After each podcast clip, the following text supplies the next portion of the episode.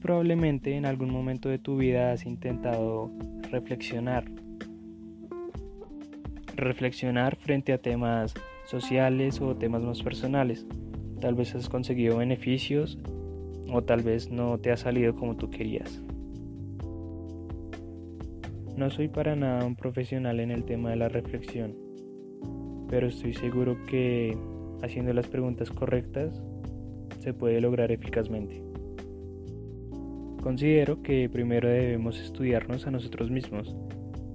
Y podría funcionar preguntándonos qué es lo más privado que tenemos, qué es lo que permanece dentro de nosotros y define nuestras emociones y sentimientos día a día, qué es lo que nos lleva a hacer esas acciones con las que no nos podemos sentir muy a gusto.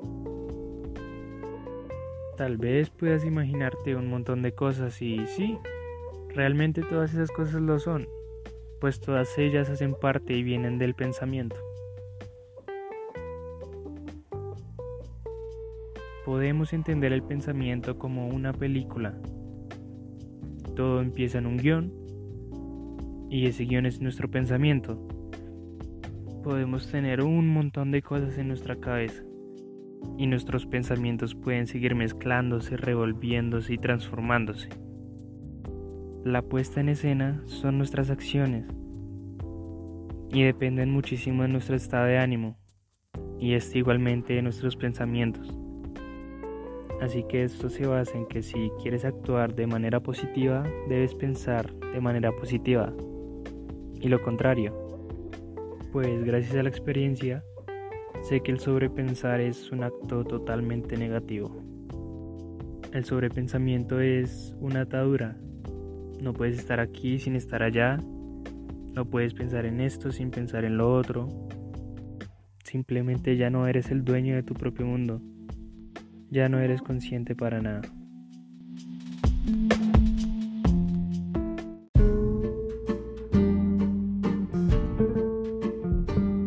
Y con esto no me refiero a que hay que dejar de pensar.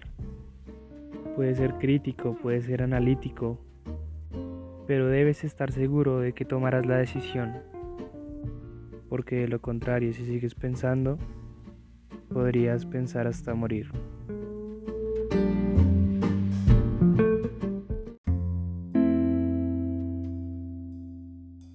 Idea, ingenia grandes proyectos. No los dejes en simples sueños o maquetas vacías. Pues la única persona que dirige la película de tu vida eres tú. Solo tú decides cuándo tomar acción.